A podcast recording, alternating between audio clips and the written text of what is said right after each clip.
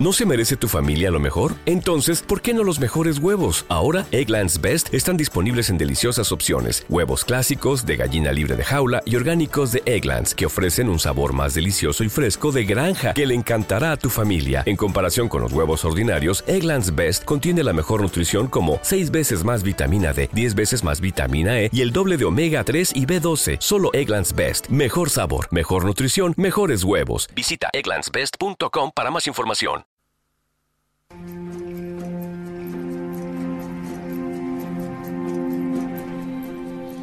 En la última entrega habíamos visto cómo funciona el dinero.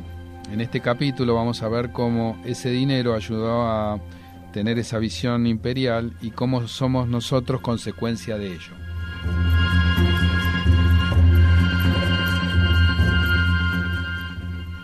Hola Mario, ¿cómo estás? Hola, ¿cómo te va, Gabriel?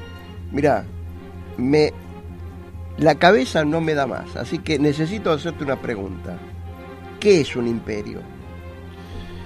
Bueno, vos sabés que imperio eh, le preguntás a cualquiera y te va a decir, eh, hay múltiples eh, definiciones. Yo me voy a quedar con, con dos que me parecen, dos, dos, dos requisitos que pueden hacer el imperio que, lo definen mejor, porque si no es irnos por las ramas, entonces empezás a pensar cuál es imperio, cuál es no, y te abrís una caja de Pandora que no tiene fin. Es decir,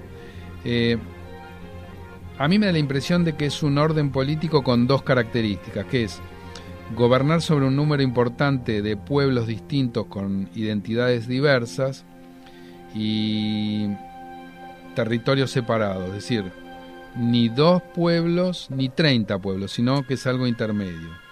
Y la otra cosa es que tiene fronteras flexibles y apetito conquistador. Otra vez, gobernar sobre una cantidad media de pueblos y otra cosa es que tenga fronteras flexibles y apetito conquistador.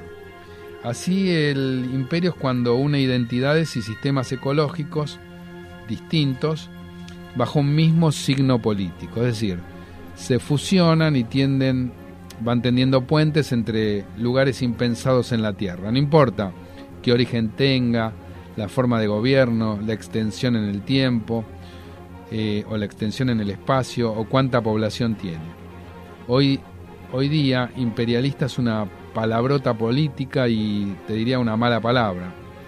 Pero a, eh, continuación te voy a demostrar cómo eh, fue una de las cosas que afianzaron nuestra continuidad en la historia y que fue lo que le dio una matriz a nuestro pensamiento que es tan importante y lo que le dio, sobre todo, estabilidad posible eh, a gobiernos de distinta índole que fueron conquistados.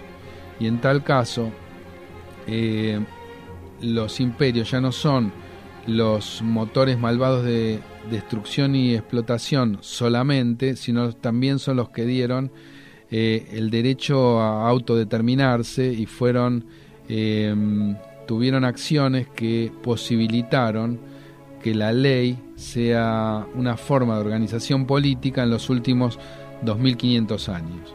Curiosamente es una forma muy estable, contrariamente a lo que uno piensa, es decir, porque una de las razones es que sofocaron fácilmente los levantamientos y en realidad los imperios que van a caer se caen por sus divisiones internas y las eh, conquistas extraordinarias que tuvieron eh, otros pueblos sobre ellos, pero en realidad em, los mismos que se liberaron de estos imperios tampoco tienen tan buena prensa. Ponete a pensar, si no.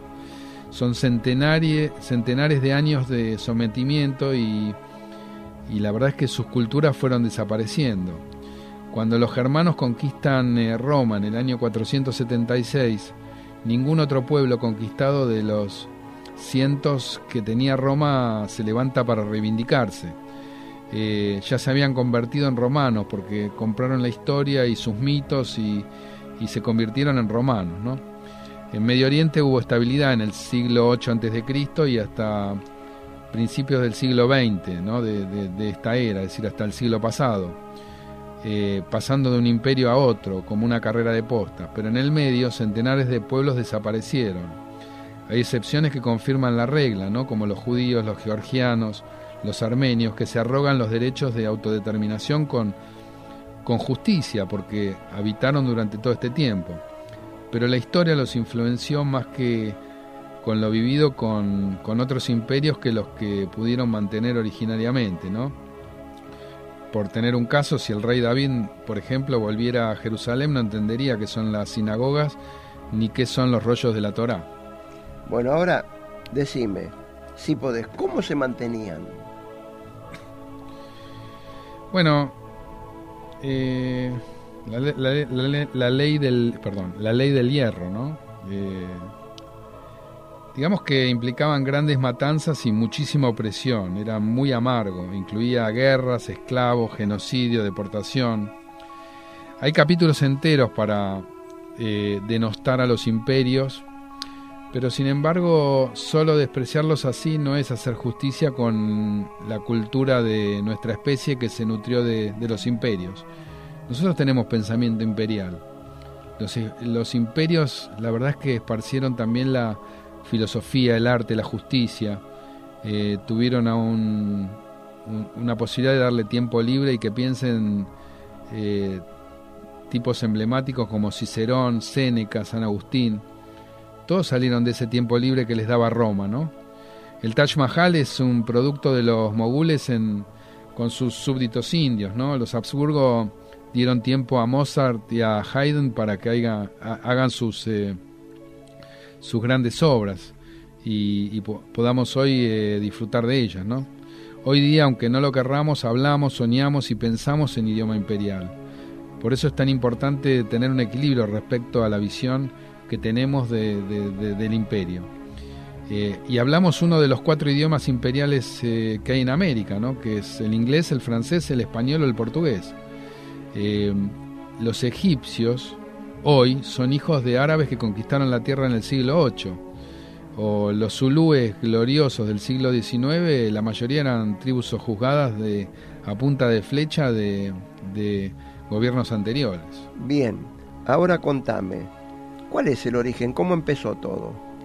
Bueno, todo empieza en el año 2250 antes de nuestra era con Sargón en, en Acadia, ¿no?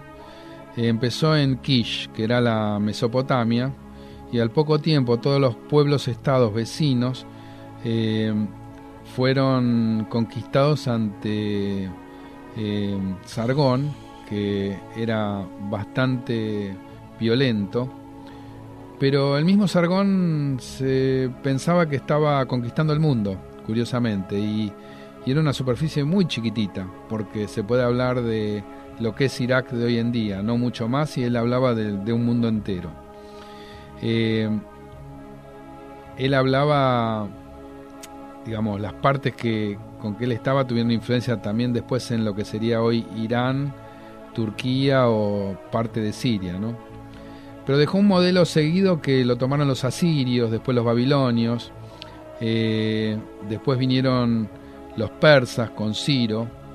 Eh, Ciro adopta algo interesante porque es más ambicioso diciendo que era él se proclama como que fue una bendición para el conquistado y tenerlo a él era tener a lo máximo que se puede aspirar como gobernante. Él se autoproclamaba como rey de los judíos, por ejemplo, porque les devolvió la posibilidad de retornar a Jerusalén después de que los babilonios eh, habían eh, destruido el templo y los habían echado al, exilio y pone plata inclusive para reconstruir el templo, ¿no?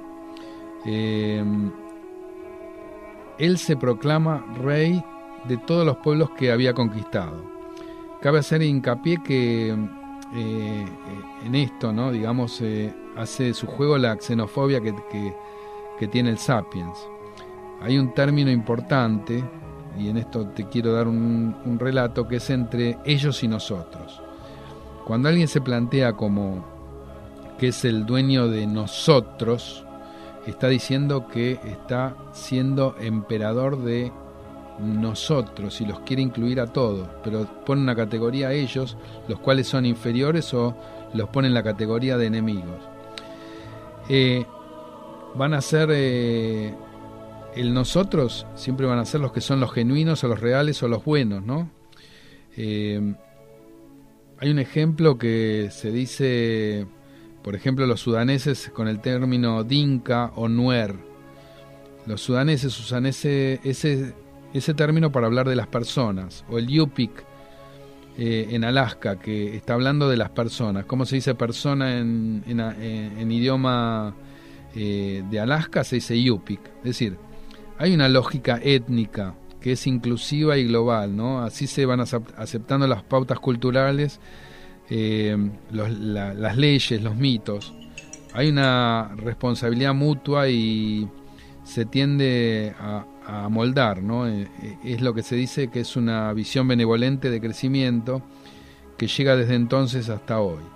Y eso aplaca las, posibles revueltas o las ansias de salida, ¿no? La legitimidad es siempre celestial porque viene de, eh, con una acuñación religiosa que sin ella el comandante se cae. Es decir, que si Sargón habló, habló en nombre de Dios. y si Alejandro Magno habló, habló en nombre de Dios. Y si cualquier otro emperador siempre habló en nombre de, Dios. Es decir, está obligado a mantener la armonía y por eso lo hace bajo una ley suprema con origen en el cielo y el rey es su mandatario absoluto. Es decir, las proclamas de seguridad y ley hicieron que sea una historia legítima en todos los imperios. Y como ejemplo, por ejemplo, la, la fragmentación en China era considerada más bien una época oscura. Ellos querían siempre tener el imperio. Por eso volvían a la conquista y armaban las grandes matanzas y con eso lo lograban y volvían a la estabilidad. Sí, pero hacen picadillo todo lo que encuentran a su paso. Sí, sí, esto lo dijimos al principio, esto es pura sangre, puro dolor, pura lágrima, ¿no? Las pequeñas culturas fueron absorbidas por cada uno de estos imperios pero pensá que ideas, tecnología, eh, bienes, servicios, costumbres, normas, leyes pasan más fácil en un imperio que solamente en un país o en un reino más chiquito, ¿no? Porque em, al estar fragmentados los territorios, eh, lo que se da es una es un conocimiento también fragmentado. En cambio, el imperio puede hacer rápida una diseminación de, de todos estos que son las ideas, las tecnologías, los bienes, a través de su comercio o de sus redes. La vida así se hacía mucho más fácil. Vos pensá en lo complicado que sería gobernar estructuras con distintos códigos como idiomas distintos, leyes distintas, monedas distintas, ¿no? Además se disemina la cultura común como para obtener una legitimidad donde se supone que traen una historia superadora que justifica los derramamientos de sangre, ¿no? Ellos traían... Eh, ¿No se merece tu familia lo mejor? Entonces, ¿por qué no los mejores huevos? Ahora, Egglands Best están disponibles en deliciosas opciones. Huevos clásicos, de gallina libre de jaula y orgánicos de Egglands, que ofrecen un sabor más delicioso y fresco de granja que le encantará a tu familia. En comparación con los huevos ordinarios, Egglands Best contiene la mejor nutrición como 6 veces más vitamina D, 10 veces más vitamina E y el doble de omega 3 y B12. Solo Egglands Best. Mejor sabor, mejor nutrición, mejores huevos. Visita egglandsbest.com para más información. Beneficios inmediatos como las rutas, las leyes, el orden, es decir, monopolizaban la violencia y a veces eh, la locura de adorar a algún emperador, ¿no?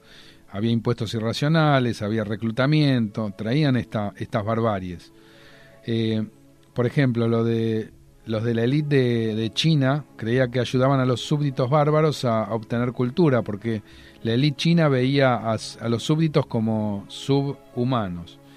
Eh, la palabra del profeta venía como un designio del, Islam, por ejemplo. Entonces, eh, al conquistar eh, en su guerra santa, venían con una visión de cierto barbarismo respecto al extraño. Cuando los españoles conquistan América para traer a los para hacerlo van proclamando que quieren traer a los conversos a la verdadera fe. Eh, o por ejemplo el liberalismo, que era el mensaje de los británicos, eh, fue la gran fuerza transmisora como que traían el nuevo mensaje también. ¿no? En la Unión Soviética fue contra el capitalismo, que es donde se suma la mayor fuerza. Eh, Estados Unidos, que es amo del planeta, lo hizo a través de su fuerza nuclear.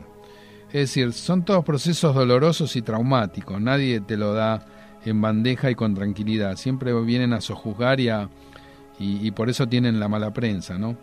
Pero siempre fue la élite la que consideraba bárbaros al resto y venían a, a salvar la situación. Por más que los autóctonos quisieron llegar a las posiciones de élite, siempre fueron postergados o vistos con desconfianza.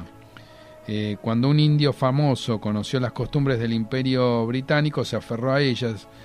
Eh, es la historia de uno que estudió leyes, aprendió sus bailes, pero al llegar a Sudáfrica lo mandaron a la tercera clase del, del tren porque no tenía lugar en primera por ser de un color distinto. Se trata de un señor llamado Mohandas Karamchand Gandhi. Es decir, la historia de Gandhi fue esa. Se quiso congraciar, pero no le fue, y entonces cuando le dieron una patada en el traste y lo mandaron a tercera, él viene y se levanta. Esta es simplemente una de las historias interesantes de lo que significaba el imperio. En algunos casos eh, se da la asimilación y el tiempo le da igualdad de estatus, como por ejemplo en Roma, porque después de todo, de todos los, los emperadores, los que forjaron eh, la edad de oro en el siglo romano, que fue en el siglo II, toda esa playa de, gobernantes eran todos ibéricos, por ejemplo, como Trajano, Adriano, Antonino Pío, Marco Aurelio. Eh, y, por ejemplo, los árabes caen eh, como etnia, pero constituyen un imperio enorme. Eh, por la enorme adición, por ejemplo, de los bereberes, los egipcios, los turcos, que eran pueblos más pequeños, extraños entre sí, pero que adhieren a la forma del nuevo pensamiento. Los bárbaros de China eh, eran todos Han, pero eh, fueron eh, un montón de pueblos extraños que se fueron adheriendo al imperio, justamente Han, en el siglo III antes de esta era. ¿Qué querés que te diga? Parece muy contradictorio todo. Bueno, mira, durante el siglo XX los grupos locales que habían adoptado los valores occidentales van a proclamar la igualdad eh, a sus eh, conquistadores europeos en nombre de los mismos valores, ¿no? Es decir, eh, muchas contiendas anticoloniales se revelaron bajo los lemas de autodeterminación, socialismo y derechos humanos, pero todos ellos son herencias occidentales que no, no, no irían bien para determinados pueblos, sin embargo así las adoptaron. Así como los egipcios, los iraníes o los turcos adoptaron la cultura imperial que heredaron de los árabes originariamente, eh, los indios de África y los chinos eh, van a estar aceptando la cultura imperial de amos occidentales al tiempo que buscan adaptarlas a sus necesidades y tradiciones. O sea que no hay buenos y malos en la historia. Bueno, eso puede ser una clasificación que nos sirve a nuestro imaginario, pero la verdad que no, no, no está bueno.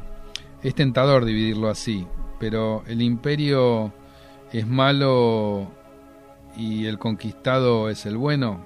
Es una pregunta, digamos, casi retórica. Los imperios se arman sobre la sangre y mantienen opresión y guerra, porque ese es el negocio, ¿no? Eh, nosotros somos todos herederos. Eh, ¿Qué es lo que somos? bueno, hay ideologías que quieren despegarse de los de despegar a los oprimidos o, conquistados como grupo auténtico, entonces van por la autodeterminación. Esto es un poco ingenuo, o bien corre el riesgo de ser un nacionalista a ultranza e intolerante y entonces cae en un chauvinismo barato, ¿no? Ninguna cultura de hoy no está contaminado por la historia. Todos tenemos algo de conquistados y conquistadores, es decir, aún los conquistadores tienen cosas de los conquistados y viceversa, porque se van, eh, van mutando mutuamente. Es decir, somos herederos de los imperios y no, no podemos quitar la contaminación sin matar al paciente.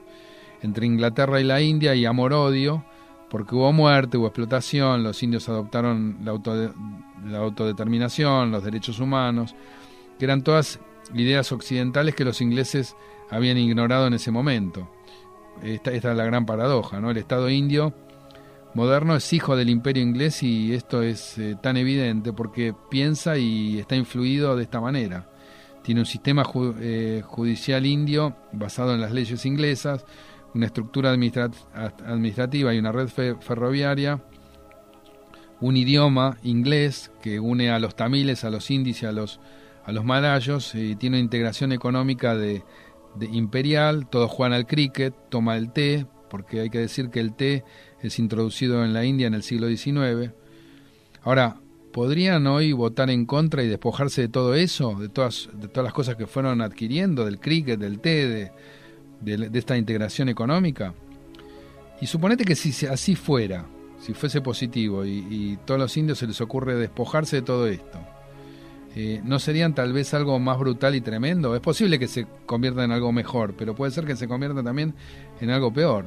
Es decir, eh, el imperio mogol eh, fue tremendo y, así los antiguos Gupta, los Gupta, los Kushan o los Maurya, que fueron igualmente brutales. ¿Quién puede decir que no son mejores los antiguos indios sin tener todo esto? Bueno, es difícil resolver la herencia cultural de, mono, de modo ecuánime y, ser inteligente en esto.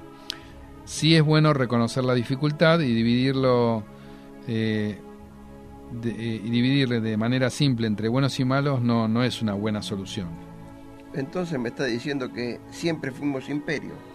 Y sí, casi, mira, somos así desde el siglo III antes de, Cristo y probablemente sigamos siendo eso, ¿no? Eh, eh, pero puede ser que sea un imperio único y de modo inminente y que esté em, curiosamente donde caigan todos los nacionalismos, ¿no? que la humanidad sea una sola autoridad política y mundial y no los miembros de ciertas élites que, que, hoy conforman los países. ¿no?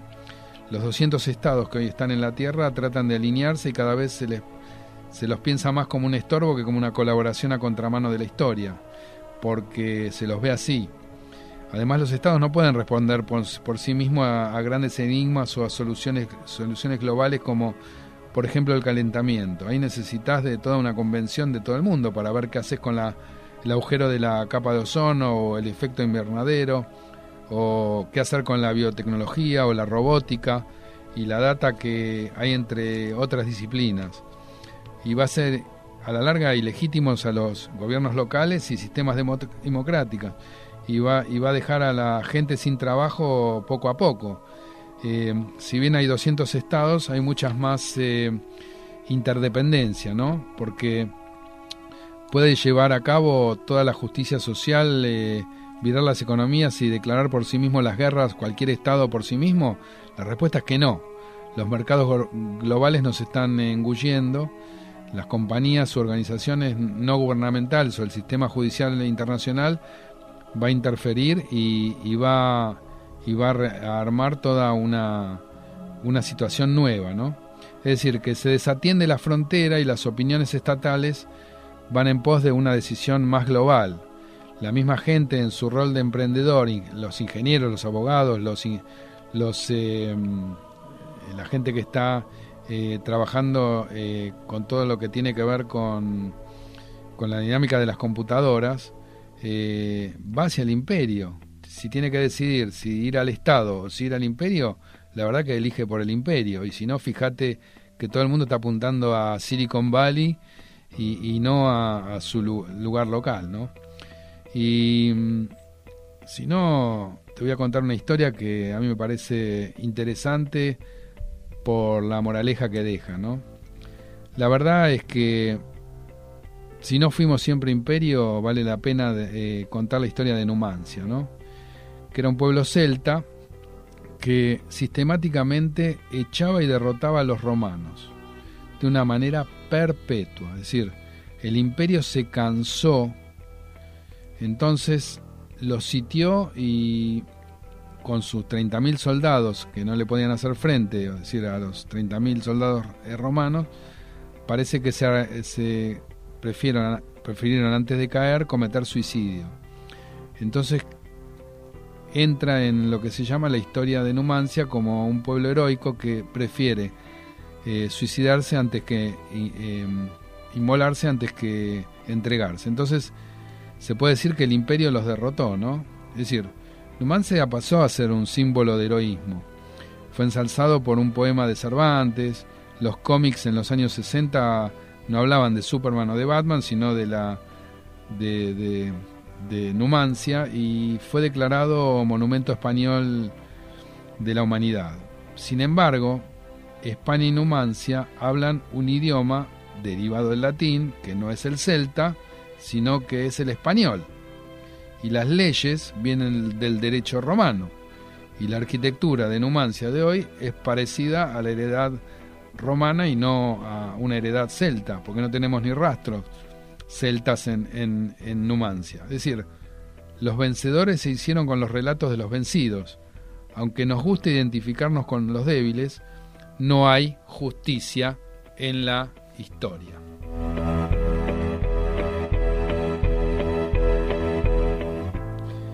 En la próxima entrega vamos a ver cómo la religión es el otro factor de unidad de los hombres en la historia.